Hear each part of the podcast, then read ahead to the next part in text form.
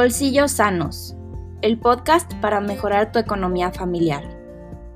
Bienvenidos al podcast Bolsillos Sanos de la Caja Popular Colonias Unidas, donde descubrirás conceptos de finanzas personales, buenos hábitos financieros, una economía alternativa y cooperativista, acompañado de tips prácticos para aplicar en tu vida diaria.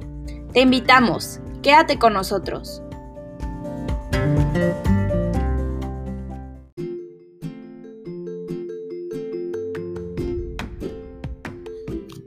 ¿Sabías que el trueque fue la primera forma de comercio?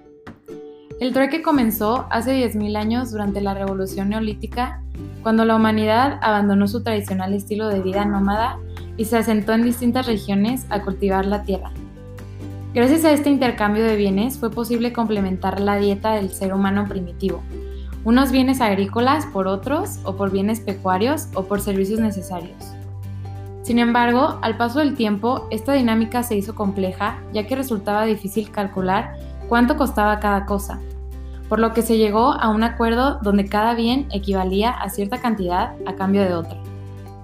El trueque se define como todo sistema de intercambio de bienes materiales y servicios en el que no interviene el dinero como mediador. El contrato que se realiza entre dos personas se denomina permuta. El trueque se caracteriza por reaparecer en momentos críticos de la economía en las que el dinero pierde su valor o su demanda.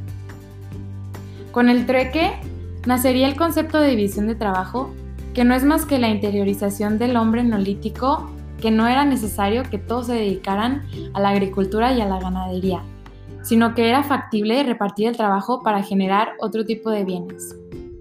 Con la aparición de los primeros mercados, el trueque facilitó el canje de herramientas y de diferentes productos. Otras de las ventajas del trueque es que al no existir una moneda, no existen fluctuaciones económicas ni devaluaciones, por lo que se mantiene estable el valor de los bienes. También que no existe intermediación de dinero, sino que todo se recibe directamente e involucra a los productores directos sin intermediarios. Por otra parte, el trueque cuenta con algunas limitaciones como encontrar a alguien que quiera intercambiar lo que nosotros deseamos por lo que él ofrece. También la dificultad de calcular el valor exacto de las cosas que queremos intercambiar. Por ejemplo, ¿tú crees que vale lo mismo dos gallinas que un cerdo? ¿Y que una lanza y una red de pesca?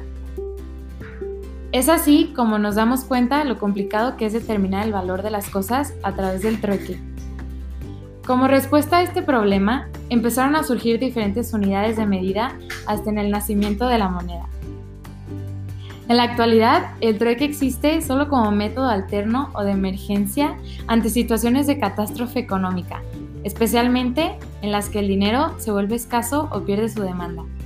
Por ejemplo, en la crisis argentina de 2001, ante la caída aparatosa del valor del peso argentino, muchas comunidades acudieron al trueque como una forma de saltarse el dinero, dado que se había convertido en una perturbación más que en una ayuda. Su valor caía cada minuto. Por último, la aparición de las monedas hizo que el trueque se convirtiera en comercio y dio lugar a los primeros sistemas económicos modernos, por lo que siempre ha sido y será una buena alternativa de comercio. Gracias por escucharnos una vez más con la Caja Popular Colonias Unidas.